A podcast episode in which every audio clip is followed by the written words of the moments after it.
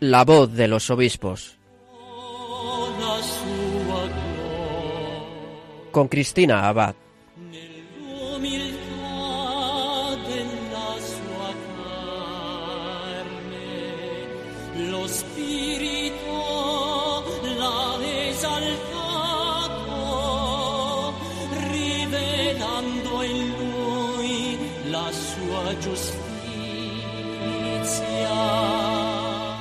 Muy buenas noches, queridos oyentes de Radio María. Con los saludos de Cristina Abad comenzamos este nuevo programa de La Voz de los Obispos. Como cada 15 días volvemos a reunirnos un domingo más en esta emisora de la Virgen para acercarnos un poco más a nuestros pastores, conocerles mejor y que nos hagan partícipes de sus experiencias, de su ministerio, de sus mensajes y, como no, pues de sus testimonios.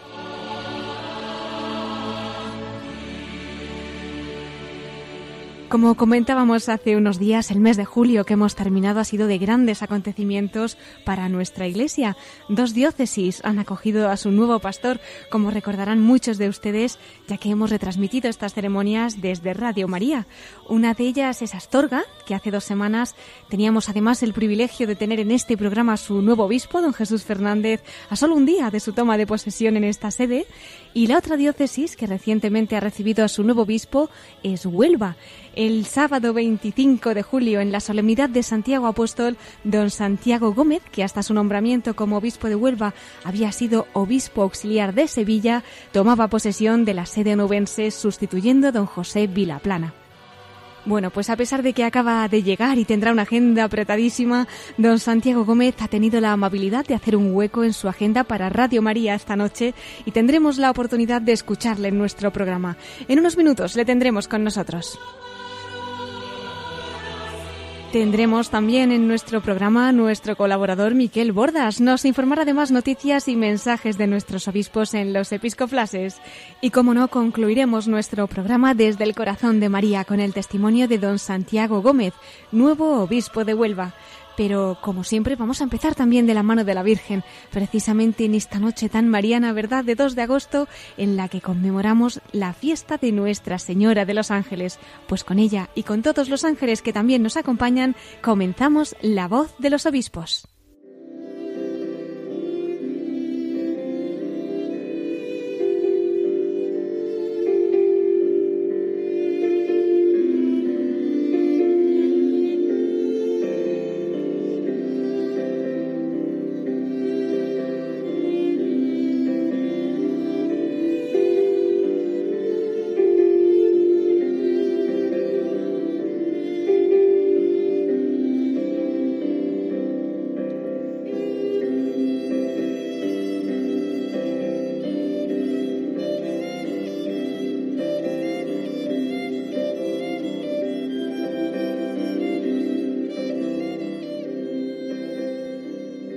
Con los acordes de esta salve rociera nos vamos a ir precisamente a la tierra del rocío, porque como les decía, esta noche tendremos la oportunidad de entrevistar al nuevo obispo de Huelva. Como comentábamos, previamente ha servido en la archidiócesis de Sevilla como obispo auxiliar, pero él realmente es de Toledo, concretamente de Madridejos. Nació el 24 de noviembre de 1957. Fue ordenado sacerdote en la diócesis de Córdoba el 18 de septiembre de 1982. Es licenciado en Filosofía y Ciencias de la Educación por la Universidad Complutense y en Teología por la Universidad Pontificia de Comillas. En la diócesis de Córdoba ha desempeñado en dos ocasiones el cargo de vicario general. Ha sido también parte del cabildo de la catedral, del que fue deán hasta su traslado a Sevilla, y también del Consejo Presbiteral y el Colegio de Consultores. Tras su ordenación sacerdotal fue destinado al Colea, siendo más tarde arcipreste del Alto Guadalquivir y pasando posteriormente a la parroquia de San Juan y Todos los Santos. Además, ha sido capellán y confesor de diversas comunidades religiosas. También ha sido director espiritual de la sección cordobesa de la Adoración Nocturna Femenina Española. Ha sido también vicerrector y formador del Seminario Mayor de Córdoba. Ha trabajado también en otros ámbitos del campo educativo y en la pastoral vocacional. Además ha sido presidente de la Comisión Ejecutiva de la Obra Pía Santísima Trinidad y vocal de la Junta del Gobierno de la Fundación Santísima Trinidad. También ha sido miembro del Consejo de Administración de Caja Sur y presidente del mismo. El 18 de diciembre del año 2010 se hacía público su nombramiento como obispo auxiliar de Sevilla. Recibió la ordenación episcopal el 26 de febrero del año 2011. En la Conferencia Episcopal Española es miembro de la Comisión Episcopal para la Evangelización, Catequesis y Catecumenado desde el pasado mes de marzo. Fue miembro de la Comisión Episcopal de Enseñanza y Catequesis y también de la Comisión Episcopal de Pastoral desde el año 2011. Además es delegado permanente por parte de los obispos del sur de España para la enseñanza. Y sin más dilación, vamos a dar la bienvenida al nuevo obispo de Huelva, Monseñor Santiago Gómez. Muy buenas noches, don Santiago. Buenas noches. Bueno, antes de nada, don Santiago, muchísimas felicidades por esta nueva encomienda como obispo de Huelva. Como decíamos, aquel 25 de julio, precisamente en la fiesta de Santiago Apóstol, la diócesis onubense le acogía como nuevo pastor. Una celebración bellísima, como pudieron seguir también aquí en Radio María nuestros oyentes y todas las personas que les acompañaron también espiritualmente a través de los medios de comunicación.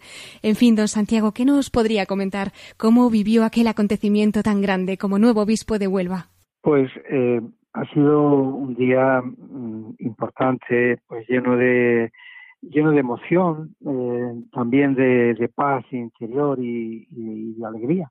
Eh, lo, he, vivido pues como el comienzo de, un nuevo vínculo con la iglesia particular que peregrina en Huelva para mí, ¿no? cuando cuando recibí la ordenación episcopal, pues en en el momento de la imposición del anillo, se dice al obispo que recibe el anillo como signo de fidelidad y, permanece a la Iglesia, esposa santa de Dios, ¿no? Y se habla en esos términos esponsales, en esos términos enunciales, ¿no?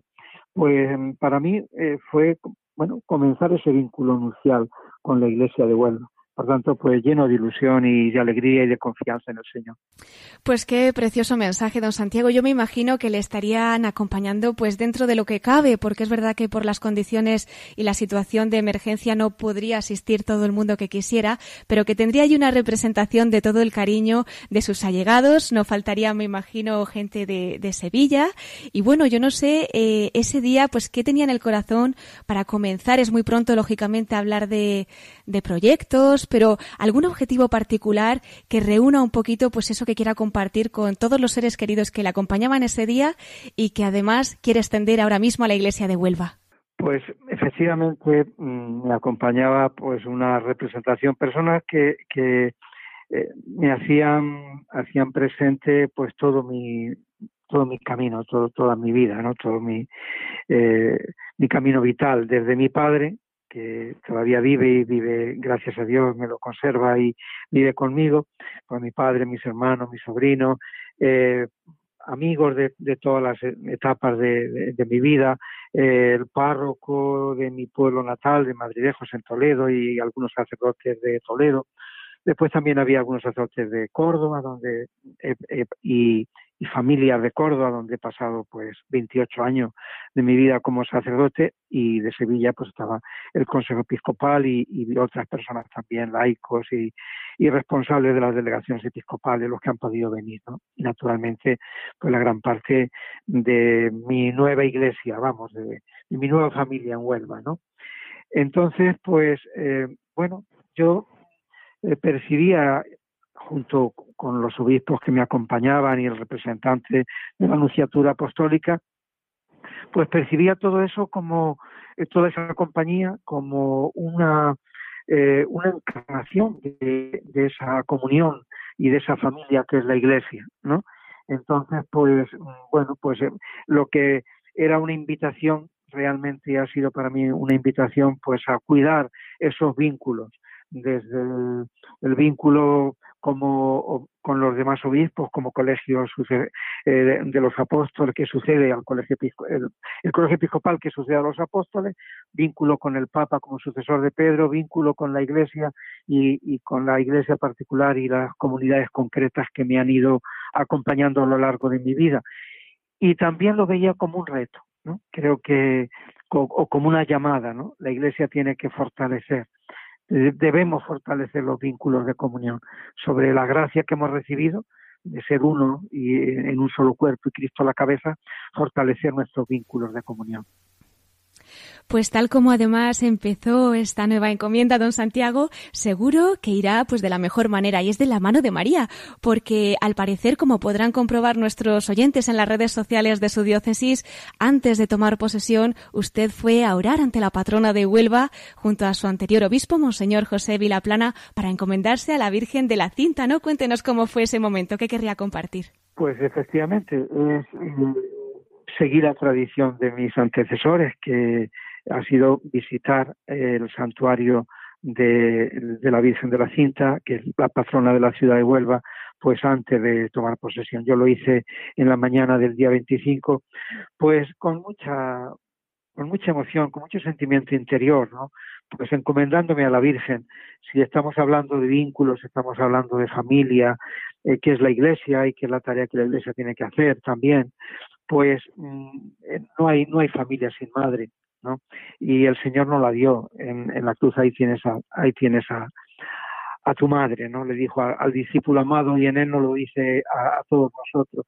Y por tanto pues pidiéndole a la Virgen que, que me ayude a su amor, su calor, su cercanía y, hacer también y ayudarnos a todos a, a sentirnos hermanos, ¿no? Porque ella es nuestra madre. Así es, pues don Santiago, cuente también con las oraciones de todos nuestros oyentes que desde ya le estarán pidiendo a la Virgen por ese nuevo ministerio que allí comienza en Huelva, en ese gobierno pastoral, como lo ha sido en Sevilla durante todos esos años, ¿no? Desde 2011 ha servido en la iglesia sevillana junto a Monseñor Juan José Asenjo y me imagino que serán muchos los recuerdos que ahora mismo lleva también en el corazón de la archidiócesis sevillana. Eh, don Santiago, si quisiera compartir también con nuestros oyentes, pues algo en particular, ¿no? De todos estos años que ha estado allí junto a su pastor, sirviendo a la iglesia sevillana, pues tenemos también un recuerdo para ellos esta noche. Pues eh, efectivamente han sido, no, no ha sido una experiencia esporádica o, puntual, sino que han sido casi diez años de mi vida eh, los primeros como obispo, los que he pasado en Sevilla, pues ayudando como obispo auxiliar a, nuestro arzobispo eh, don Juan José Asenjo. Y, para mí ha sido una experiencia riquísima en el trato con él, naturalmente con el arzobispo y colaborando con él y también con la, en, toda la iglesia diocesana. Yo me he dedicado fundamentalmente a hacer la visita pastoral eh, dedicándome pues una semana a cada parroquia. Eh, bueno, pues así he estado siete años, eh, una semana en cada parroquia, con todos los grupos de la parroquia, desde eh, catequistas a hermandades o, o las personas que limpian el templo, todo tipo de grupos, ¿no? Y de una manera muy muy sencilla, sin, sin protocolo, sino pues muy eh, muy familiar.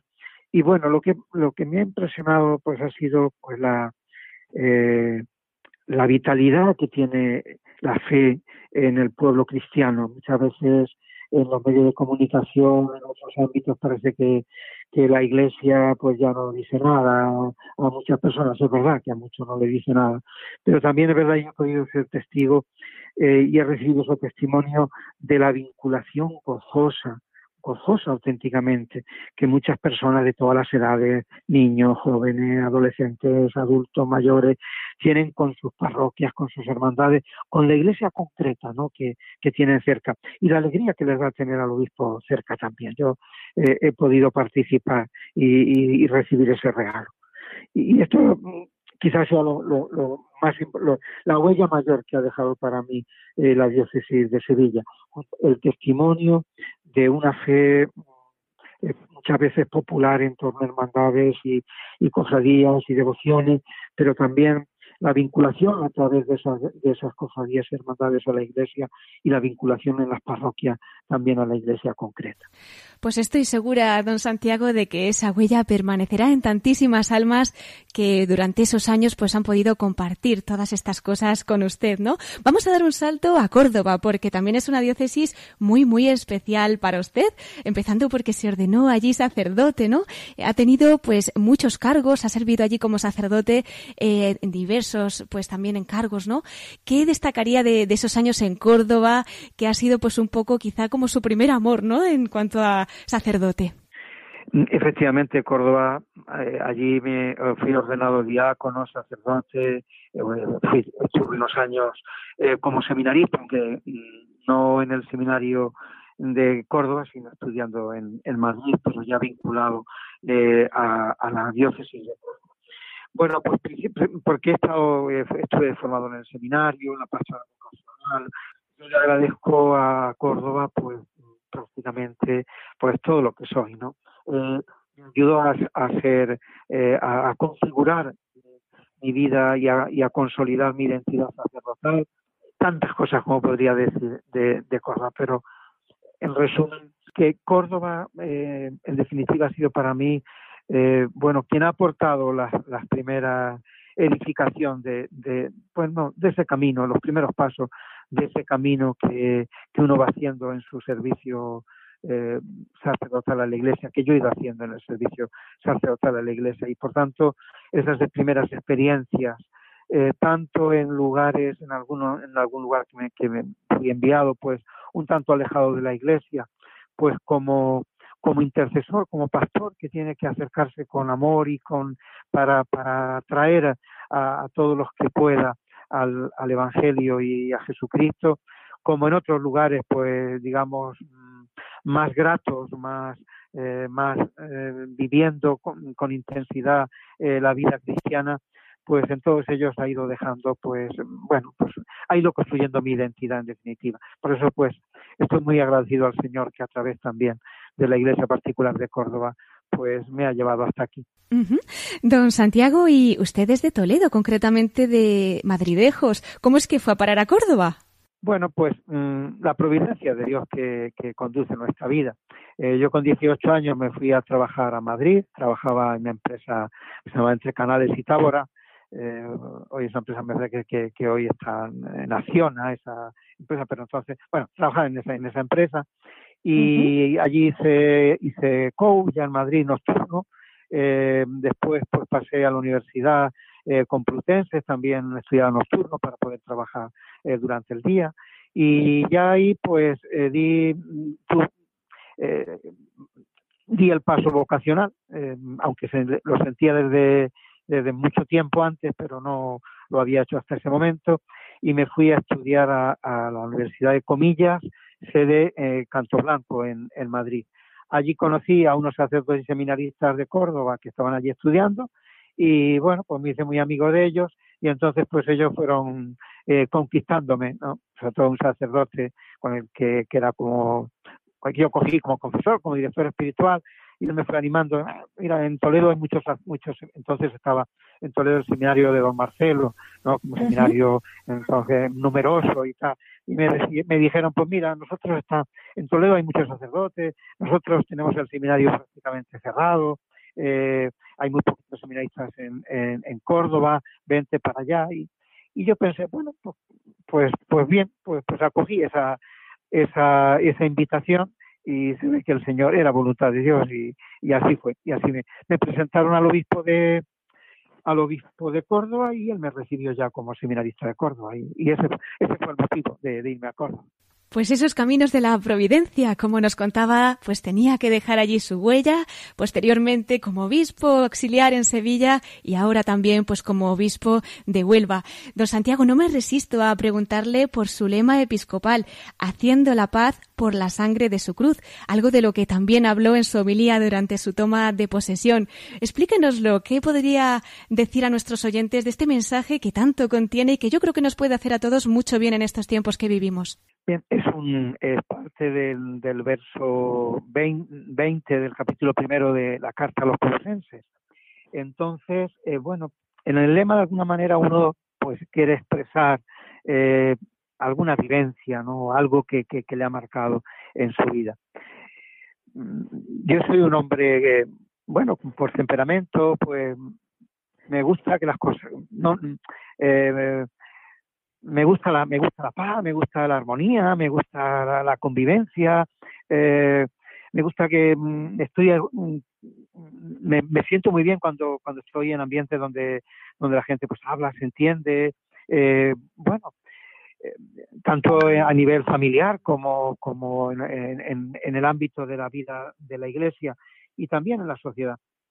Pero sin embargo, eh, yo me, bueno, pues a, a, lo largo de los años te vas dando cuenta que para vivir la paz, para, para entenderse, para hablar, en todos los ámbitos, sea en la familia, sea en la parroquia, o sea en la diócesis, o, o en la misma sociedad, no se puede hacer sin sacrificio.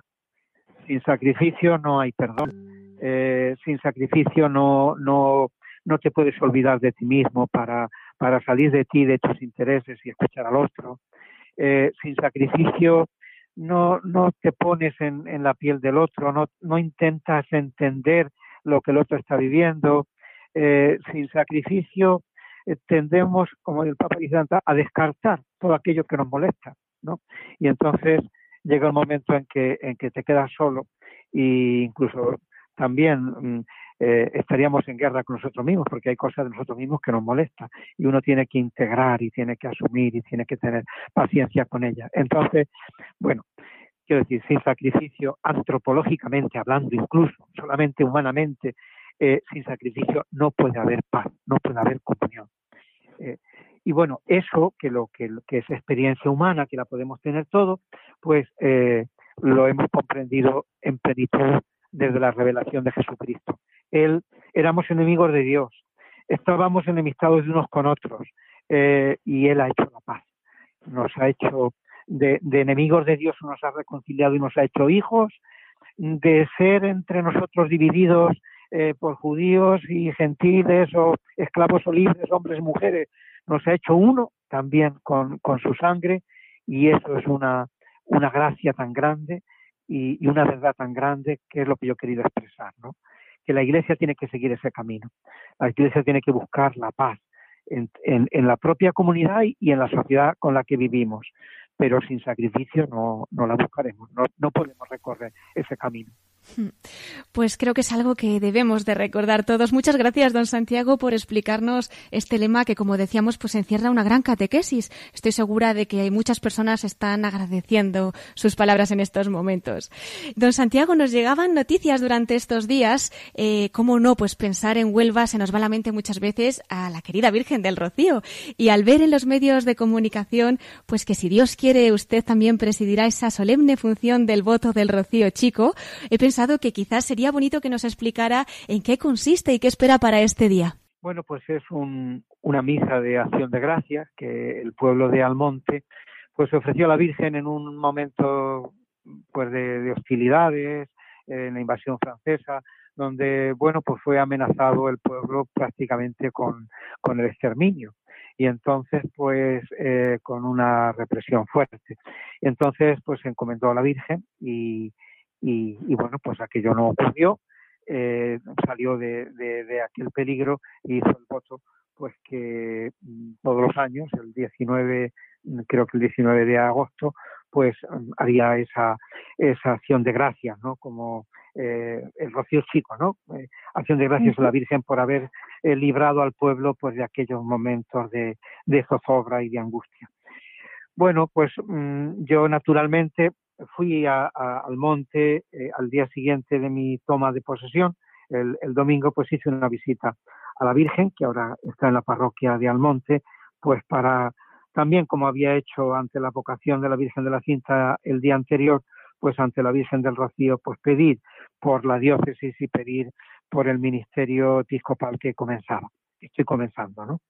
Eh, y ahora, pues, en este primer rocío chico, pues, eh, presidiré, si Dios quiere, eh, la Eucaristía en, en ese día, pues pidiéndole también a la Virgen que siga siendo, pues, nuestra intercesora y nuestra protectora, ahora también en otras amenazas, la amenaza que tenemos del coronavirus, de esta epidemia que tanto está haciendo sufrir a tantas familias, a tantos enfermos como la han contraído, a tantos que han perdido seres queridos y también porque la Virgen nos proteja y nos ayude a encontrar pues soluciones definitivas eh, sanitarias y, y también solidarias mm, para esta pandemia. Pues invitamos a nuestros oyentes a que ese día también peregrinen espiritualmente al santuario del Rocío y que se unan en la oración por todas estas intenciones que usted nos está comentando para que sean muchas esas oraciones que la Virgen eleve al cielo. Don Santiago, quería pedirle además un mensaje especial para nuestros oyentes, para nuestros trabajadores, para todo el equipo que estamos aquí al servicio de la Virgen, para que podamos seguir siendo misioneros y extender su obra a todos los rincones de la tierra que ella quiera llevar. Pues yo quiero mm, animaros, no, no, no, lo necesitáis porque ánimo tenéis, pero, pero dar, el, dar el testimonio del bien que hacéis. Eh, el bien que hacéis en tantos hogares, en tantas casas, con tantas personas de todas las edades, eh, que a través de Radio María pues viven prácticamente su vida espiritual. De verdad, mira, eh, en, en, muchos eh, he ido a hacer muchas visitas a enfermos en sus casas, personas mayores o personas postradas en, la cama. En esas visitas pastorales, pues eh, siempre había una parte en la que iba eh, a visitar enfermos en sus propios hogares, en sus propios domicilios. Pues no puedes imaginar cuántas personas me han dicho, señor obispo, yo mm, voy viviendo el día con Radio María. ¿No? Eh, rezo el rosario, escucho el Evangelio, eh, participo de la liturgia de las horas algunos, pues con Radio María. Así que mm, ánimo, pues puesto que mm, desde Radio María pues estáis haciendo un gran servicio a tantas almas, ¿no? Pues para, para que vivan su vida espiritual, para vivir la comunión con la Iglesia y para evangelizar, que en definitiva es el mandato que nos ha dado el Señor. Pues muchas gracias, don Santiago, por sus palabras y nos acogemos a sus oraciones para que podamos llevar a cabo esta obra de la Virgen. No le voy a despedir todavía, don Santiago, aunque hemos llegado al final de esta parte del programa, porque quería invitarle a la sección final que tenemos, pues para seguir hablando de la Virgen y esta vez desde el corazón de María. ¿Nos acompaña en unos minutos? De acuerdo. Pues muchísimas gracias y entonces hasta dentro de un poquito. Don Santiago Gómez, nuevo obispo de Huelva.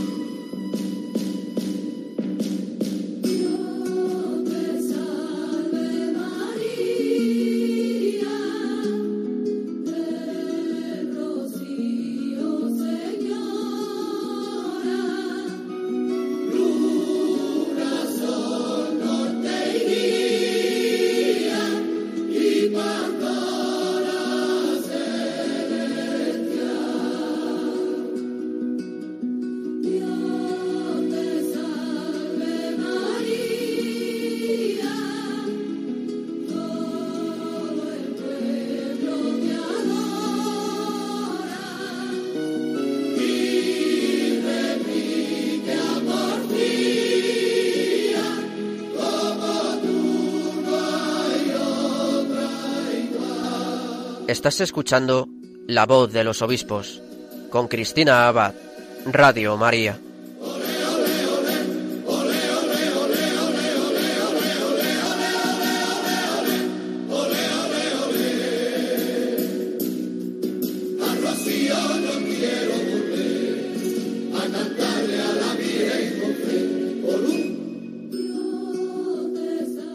Mientras escuchamos esta salve rociera, les recordamos que esta noche nuestras ondas han llegado precisamente a la tierra del rocío. Hoy nos acompaña el nuevo obispo de Huelva, don Santiago Gómez, quien apenas una semana de su toma de posesión en esta diócesis nos ha contado cómo está viviendo esta nueva misión en la sede onubense. Nos ha hablado también de su etapa en Sevilla como obispo auxiliar, en Córdoba como sacerdote, ha compartido el testimonio de su vocación. Bueno, si alguno de ustedes acaba de incorporarse o no ha podido escuchar esa parte del programa, ya sabe que puede acceder a nuestros programas a través del podcast de Radio María, pero todavía está tiempo de escuchar el testimonio del nuevo obispo de Huelva desde el corazón de María, porque nos va a acompañar nuevamente al final del programa. Eso sí, antes tenemos más cosas que contarles de nuestros obispos y lo vamos a hacer en nuestros episcoflases con Miquel Bordas.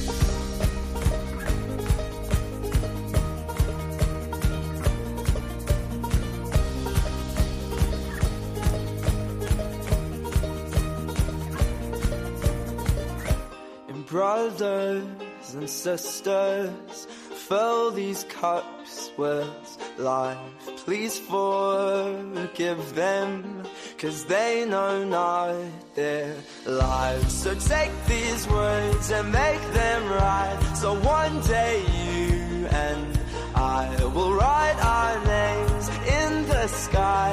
We'll confide.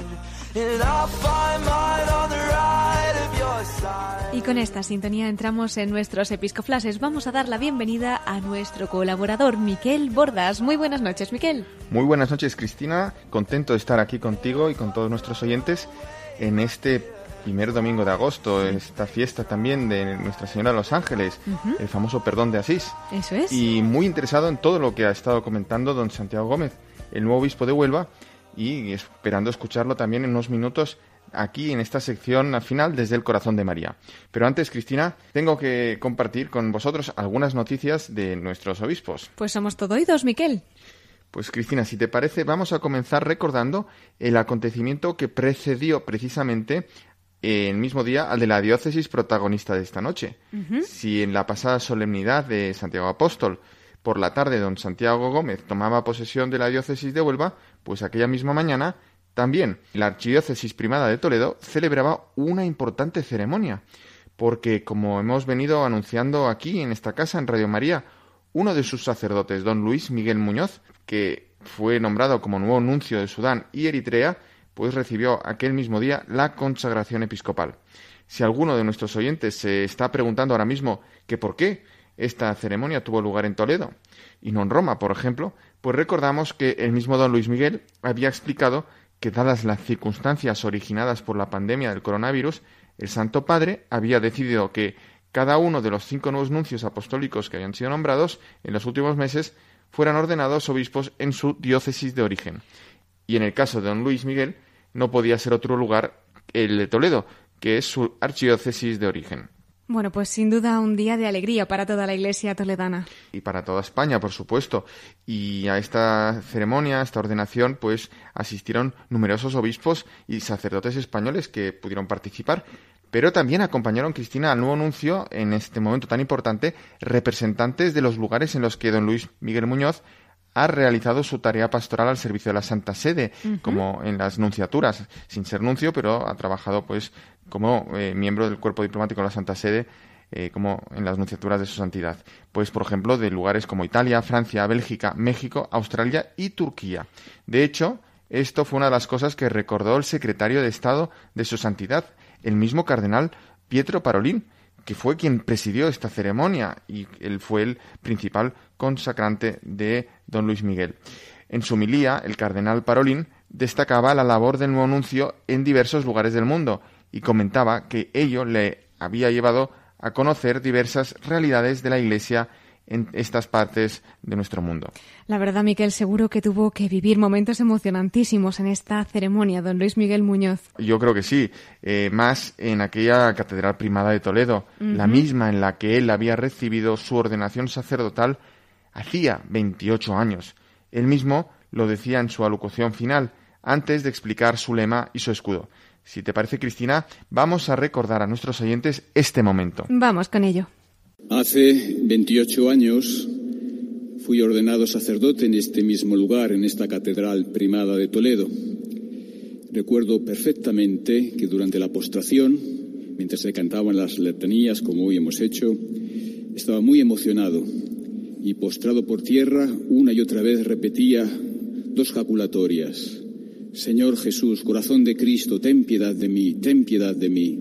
Y la otra, todo por la Iglesia, todo por la Iglesia. La Iglesia. Como sabéis, los obispos, cuando son nombrados, normalmente eligen un lema episcopal y un escudo.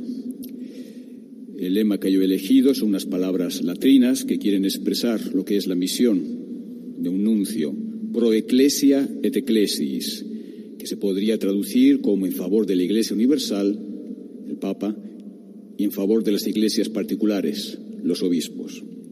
Y mi escudo quiere ser una representación de este lema. Si miráis el escudo, podéis ver en la parte, la mitad superior, que aparece una gran luna. ¿Por qué la luna? Porque la luna, como la iglesia, no tiene luz propia, refleja sobre el mundo la luz que recibe de Jesucristo el sol de justicia que nace de lo alto, pues la parte superior del escudo representa la Iglesia Universal, esa gran luna llena que es la Iglesia Universal, proeclesia. Y como Iglesia Universal deseo dar gracias ante todo y en primer lugar al Santo Padre, nuestro Papa Francisco, que me ha confiado esta misión de ser nuncio apostólico en Sudán y en Eritrea. Pues esta es la explicación que daba el nuevo obispo, arzobispo eh, y nuncio, don Luis Miguel Muñoz. Y bueno, comentaba él también que a pesar del estupor inicial al conocer su nombramiento y destino en estos países africanos de Sudán y Eritrea, pues él está muy ilusionado por conocer a las gentes de esos países y a las que afirma que ya tiene un cariño especial. Y Cristina, uno de los momentos más emotivos de la ceremonia de esta ordenación el pasado 25 de julio en Toledo fue el agradecimiento que don Luis Miguel dio a su familia. De hecho, se emocionó al hablar de su madre, hmm. quien falleció muy joven, poco después de que él fuera ordenado sacerdote. Es verdad, el aplauso llenó ese recuerdo emocionado de don Luis Miguel Muñoz hacia su madre. Hablaba antes el nuevo nuncio de Sudán y Eritrea del momento de la postración en ese corte que hemos escuchado, pero también compartía en su alocución algo personal que pidió al Señor en ese momento, ¿no? Eso es, Cristina. Don Luis Miguel Muñoz pedía en ese momento tan especial dos gracias. Pero más que contarlo yo, que lo cuente él mismo, ¿no? Vamos a escucharle. Hace un momento, cuando estaba postrado, mientras se cantaban las letanías, con el rostro en tierra, sentía así la emoción de la primera postración hace 28 años, pero sentía algo más, temor y temblor por la grandeza del don, del don recibido de Dios del episcopado que me supera, temor y temblor. Y os confieso quiero compartirlo con todos vosotros, que en ese momento íntimo con el Señor estás postrado mientras el pueblo reza a la Iglesia Celestial, a los santos, he pedido a Jesucristo dos gracias. La primera, no traicionarlo, ser fiel, no traicionar a Jesucristo con la mundanidad. Y la segunda, que mi trabajo las nunciaturas, el trabajo donde Dios me lleve, mi sudor, mis lágrimas, porque la vida a veces es dura, incluso si fuera necesario alguna gota de mi sangre, todo eso sirva un poquito para ayudar a la Iglesia, a nuestra amada Madre, la Santa Iglesia de Jesús el Señor. Gracias. Pues así expresaba su amor a la Iglesia el nuevo nuncio de Sudán y Eritrea, don Luis Miguel Muñoz, en esa ordenación episcopal en Toledo el pasado 25 de julio. Y fíjate, Cristina, qué testimonio daba, que no solo hablaba de su trabajo ahí, sino también de sus lágrimas, de su sudor y de su sangre, si fuera necesario darla. Sí, sí, realmente vemos en esas palabras la entrega de un pastor por su querida iglesia, que es su esposa, ¿no? Y así es, Cristina, nosotros vamos a encomendar también pues este ministerio que le ha confiado la Iglesia en estos países de Sudán y Eritrea para que represente eh, pues con todo el celo, con toda la diligencia, pues los intereses del Santo Padre, que son los intereses pues del vicario de Cristo en la tierra, los intereses de la Iglesia y pues promueva también para estos países pues un encuentro, eh, son países pues de mayoría musulmana, pero que la Iglesia también tenga esa libertad para poder ejercer su apostolado, ¿no? Y también, pues, que en estos países que están en desarrollo, pues también la Iglesia puede contribuir a su desarrollo, a su bienestar. Y bien, eh, ya que estamos con noticias de Toledo, Cristina, ¿cómo no mencionar hoy también la celebración tan especial que han celebrado esta mañana en un santuario que si bien no está en tierras castellano-manchegas propiamente, porque se encuentra en Extremadura, pero sí pertenece desde hace siglos a la archidiócesis toledana. Y por eso ha sido presidida esta ceremonia por su arzobispo, el arzobispo de Toledo, don Francisco Cerro, tan querido y conocido por otra parte en esta casa de Radio María. Desde luego, con ese preámbulo que nos has hecho, Miquel, no podrías estar hablando de otra cosa que del año jubilar guadalupense que se ha inaugurado esta mañana. Así es, efectivamente. Como sabrán perfectamente nuestros oyentes, se trata del santuario de Guadalupe español, el santuario español de Guadalupe, que es anterior en el tiempo al santuario mexicano. Ahí en América, en México, la emperatriz de las Américas, nuestra madre, se apareció a San Juan Diego en 1531. Pero aquí, nuestro Guadalupe español, pues tiene también su historia y es un día grande también para toda la Iglesia española, pero más especialmente para Toledo y también para las diócesis extremeñas. Y como decía Cristina, el arzobispo de Toledo ha abierto esta mañana la puerta santa del Real Monasterio Santa María de Guadalupe de Cáceres, inaugurando este año santo que tiene por lema y desde aquella hora la acogió en su casa. Pues con motivo de este jubileo, el arzobispo de Toledo, don Francisco Cerro, así como los obispos de Extremadura, han publicado una carta pastoral conjunta que lleva título Guadalupe, Hogar de María, Casa de Sanación, en la que nos invitan a aprovechar este tiempo de gracia.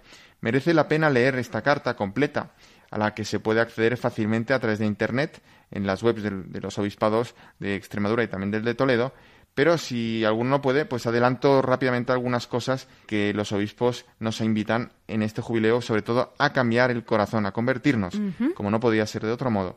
Así, los prelados que firman esta carta señalan que peregrinar a Guadalupe no solo debe cambiarnos el corazón, llevándonos a una conversión y sanación profunda, sino que nos debe animar a tener la mirada alta, la visión lejana, los sueños grandes y los corazones abiertos para una respuesta generosa cuya meta ni siquiera podemos imaginar. Además, en esta carta hay un apartado dedicado al santuario mariano como lugar de sanación y de encuentro con Jesús y María. Los predados remarcan que vivir esta impactante experiencia de sanación y liberación nos empujará a regresar a nuestros hogares, a nuestras iglesias domésticas, para hacer lo mismo que el Señor y la Santísima Virgen han hecho con nosotros. Y este año santo guadalupense se extenderá hasta el 8 de septiembre del año que viene, 2021, y coincide con el 25 aniversario de la declaración del monasterio extremeño como Patrimonio de la Humanidad. Y para situarnos un poco, vamos a recordar que el primer año jubilar para este santuario, este monasterio, fue otorgado por el Papa Paulo III en el año 1536. Y desde entonces la Iglesia ha convocado cada cierto tiempo estos años de gracia e indulgencia para que nos lucremos los fieles por medio de Nuestra Señora de Guadalupe. Pues un año de gracia, sin duda. Yo al menos estoy ya deseando peregrinar a esta casa de María, casa de sanación, como dicen nuestros obispos. Bueno, Cristina, tú y yo ya hemos estado ahí, ¿no? Pero eh, otra vez, se puede, este año más. Hay que repetir, y este año con mayor motivo, ¿verdad? Para lucrarnos de esta indulgencia y bueno, siempre es una buena ocasión para ir a la casa de la Madre. No podemos perdernos este jubileo para encontrarnos así con la Virgen de Guadalupe. Animamos también a nuestros siguientes, los que puedan, pues que acudan ahí pero también lo hace precisamente el mismo arzobispo Toledo, don Francisco Cerro, en un vídeo promocional. Vamos a escuchar un fragmento en audio de este vídeo. Cristina. Claro que sí, pues escuchamos a don Francisco Cerro, arzobispo de Toledo. El peregrino se encuentra emocionado en este jubileo de la Virgen de Guadalupe, Nuestra Señora. Se encuentra emocionado cuando descubre esta imagen tan hermosa de la Virgen, que ha consolado a tantos, que ha sido lugar de, afecto, de ternura de una madre que ha experimentado sobre todo lo que dice Jesús junto a la cruz. Ahí tienes a tu madre. Todos los peregrinos junto a la cruz acogen también a María y María nos acoge a todos los peregrinos cansados y agobiados de la vida. Pues esta es la invitación que nos hace don Francisco Cerro, arzobispo de Toledo, para que podamos peregrinar a este bendito lugar, al santuario de Guadalupe en Extremadura, en este año santo que acaba de inaugurarse. Bueno, si alguno de ustedes está pensando que le gustaría peregrinar allí, pero que no puede, que las circunstancias no son fáciles o por las que sean, pues siempre podremos hacer una peregrinación espiritual. Eso siempre, Cristina. De hecho, desde otros lugares del mundo también se han unido a este año santo lugares tan lejanos como el Perú. Por ejemplo, el arzobispo de Ayacucho, Monseñor Salvador Piñeiro, ha enviado un mensaje uniéndose a este jubileo diciendo que quiere peregrinar también al santuario de Guadalupe, aunque sea espiritualmente, como dices. Y es que este santuario extremeño tiene un vínculo especial con el descubrimiento de América, ya que los mismos reyes católicos acudieron a él a venerar a la Virgen en varias ocasiones, y el mismo Colón también lo visitó en más de una ocasión, por ejemplo, en 1493 al volver de su primer viaje a América, y en 1496 se bautizaron ahí, en este monasterio, varios indios traídos por Cristóbal Colón. De hecho, Colón puso el nombre de Guadalupe a una de las islas caribeñas que encontró en su segundo viaje, que hoy pertenece a Francia con casi 400.000 habitantes. Es obvio que fue por el santuario Guadalupe de Extremadura, porque las apariciones del Guadalupe de México fueron en 1531, mucho después. Y cómo no suponer que numerosos misioneros de nuestras tierras y aquellos intrépidos hidalgos, los conquistadores extremeños, antes de cruzar el Atlántico, habrían acudido a la Virgen de Guadalupe para pedir su protección. En fin, os invito a escuchar este mensaje de don Salvador Piñeiro, arzobispo de Ayacucho, en Perú. Desde la querida iglesia de Ayacucho, en los Andes del Perú, quiero peregrinar también al santuario de Nuestra Señora de Guadalupe, con mi hermano, el primado de España, arzobispo de Toledo y tantos peregrinos, y pedirle a la Virgen que nos cuide en este momento tan difícil de la pandemia. Necesitamos la fortaleza de Dios para que el Señor bendiga a los médicos y agentes de sanidad que atienden a nuestros enfermos. Mi peregrinación es espiritual. ¿Saben cuánto queremos a los primeros misioneros que llegaron de esa España y plantaron en nuestros Andes la cruz de la esperanza? la cruz de la bendición. Que Santa María, Nuestra Señora de Guadalupe, en este año jubilar, al abrirse la puerta santa de esa hermosa basílica donde he celebrado la Eucaristía, estén las intenciones de toda la iglesia en el, Perú y especialmente de mi arquidiócesis en Ayacucho. Mi saludo, Monseñor Salvador Piñeira. Pues estas eran las palabras de don Salvador Piñeiro, arzobispo de Ayacucho, en Perú. Pues sí, y ya que estamos en tierras americanas, pues también aquí quería cerrar estos episcoflases trayendo las palabras del cardenal de, de, Managua, don Leopoldo Brenes, refiriéndose pues a ese brutal atentado que ha sufrido la capilla de la sangre de Cristo en la Catedral Metropolitana de Managua, la capital de Nicaragua, donde un desconocido, el pasado viernes en la fiesta San Ignacio, un desconocido lanzó un artefacto, unos cócteles Molotov, eh, contra el Cristo histórico tan venerado que se encontraba en esta capilla, quemándolo, prácticamente destruyéndolo.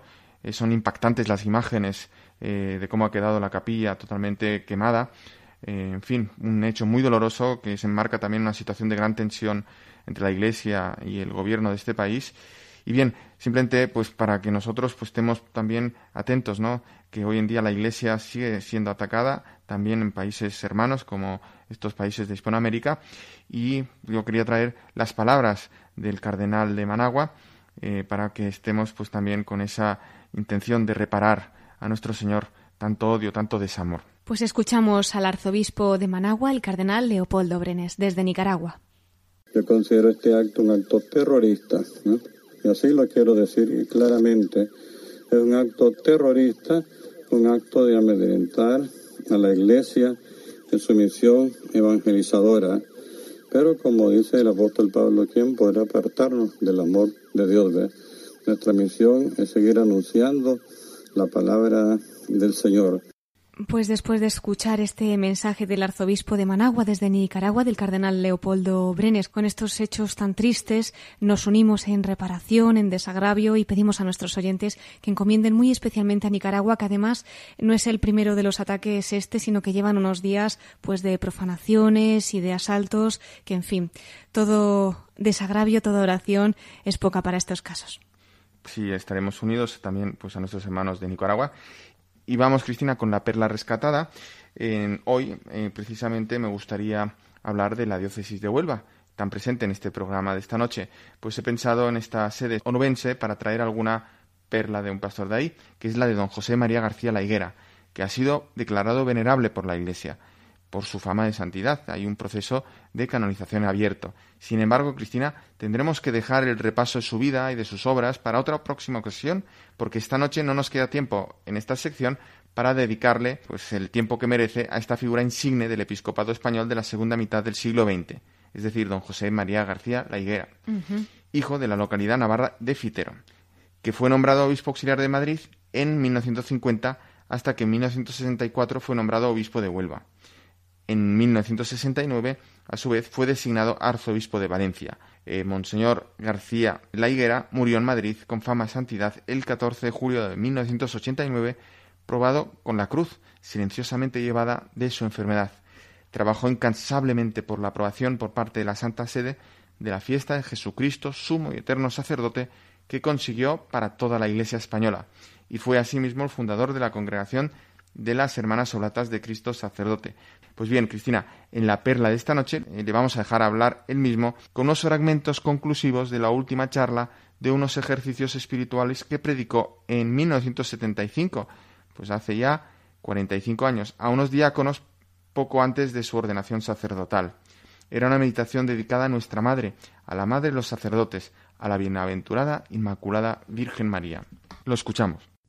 Porque yo cuando a Jesús, que es mi modelo, quiero copiar y quiero ser como Él, le copiaré en su alma de apóstol, en su corazón de fuego, en su entrega a Yo muy bien, muy bien, pero también le quiero copiar en que es hijo de María, en su ternura, en lo que es ella para Él, lo que es Él para ella, son los dos, en la tierra y en el cielo.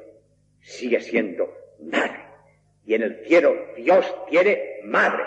En la persona de Cristo, cuerpo y alma humana, madre. Y esa es la grandeza y dulzura. Es mi madre. La madre de Dios es mi madre. Madre.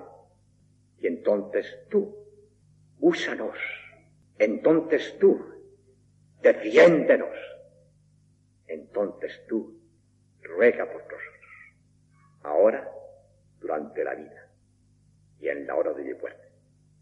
Porque te consagramos la vida, te consagramos la muerte, te consagramos la eternidad.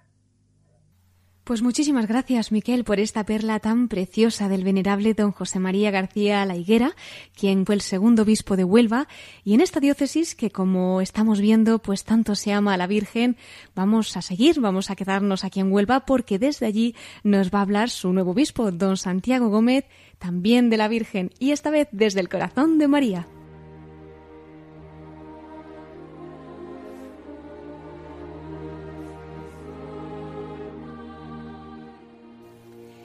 Y entramos ya en la voz de los obispos desde el corazón de María. Hemos tenido en la primera parte de nuestro programa al nuevo obispo de Huelva, a Monseñor Santiago Gómez. Él nos ha contado cómo ha vivido estos primeros días como nuevo obispo allí en Huelva, cómo acogió su toma de posesión. Hemos tenido también un recuerdo para Sevilla, para Córdoba, lugares en los que ha estado como obispo auxiliar y como sacerdote. Y ahora le tenemos nuevamente con nosotros para que nos hable desde el corazón de María. Muy buenas noches nuevamente, don Santiago. Santiago. Buenas noches. Bueno, hemos dedicado, la verdad que antes algunas palabras a la Virgen, hablando de ese santuario del Rocío, de la Virgen de la Cinta, a la que también se encomendaba antes de tomar posesión.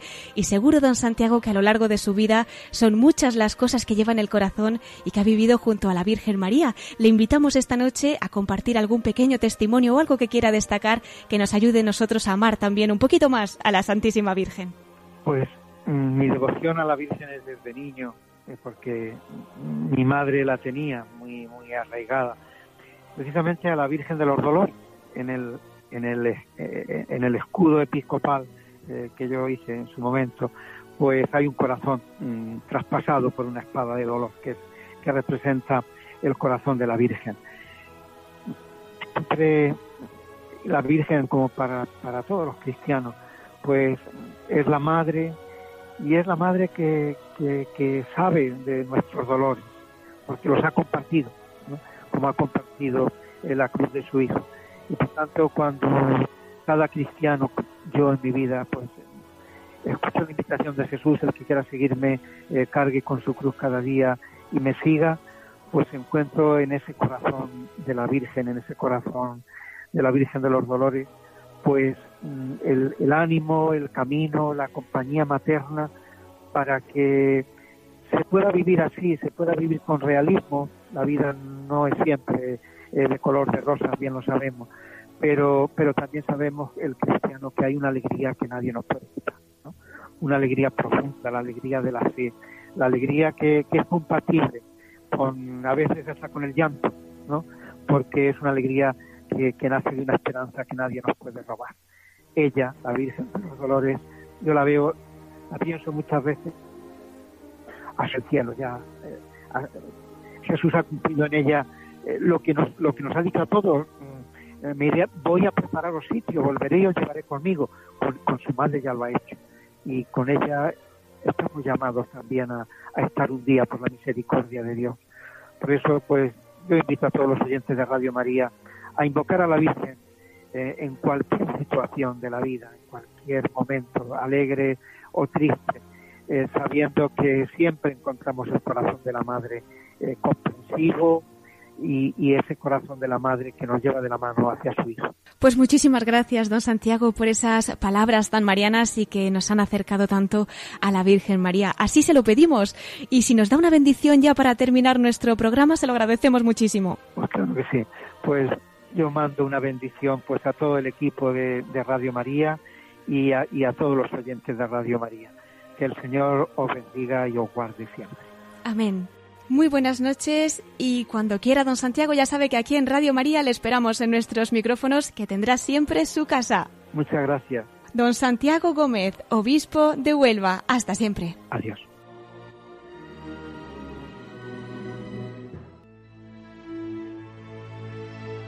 Y queridos oyentes, el tiempo, como siempre, se nos ha pasado muy rápido y tenemos que despedirnos. Les voy a recordar una vez más nuestro correo electrónico. Todos los que nos quieran escribir lo pueden hacer a la voz de los obispos arroba radiomaria.es. Agradecemos especialmente a don Santiago Gómez, nuevo obispo de Huelva, el que nos haya acompañado en este programa. Él ha compartido su vocación, la experiencia de su ministerio episcopal, cómo está viviendo estos primeros días como obispo en la sede onubense y, como no, pues su devoción a la Virgen María. Miquel Bordas, muchas gracias a ti por tu colaboración, como siempre. Muchas gracias, Cristina, porque para mí, y estoy seguro que para nuestros oyentes, pues la voz de los obispos es como un refrigerio, ¿no? Y especialmente también en estos tiempos, en estas semanas tan calurosas del verano español. Es que la Virgen siempre nos trae esa brisa suave también a pesar de estos calores.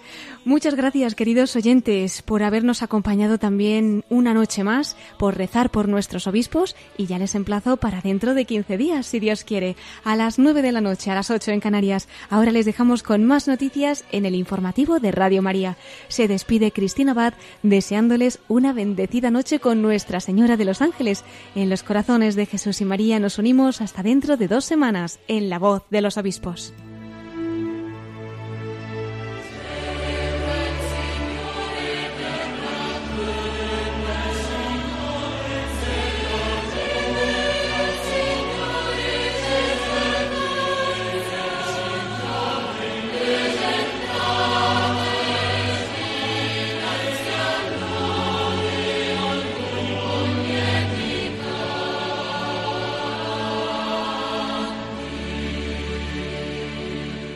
Han escuchado la voz de los obispos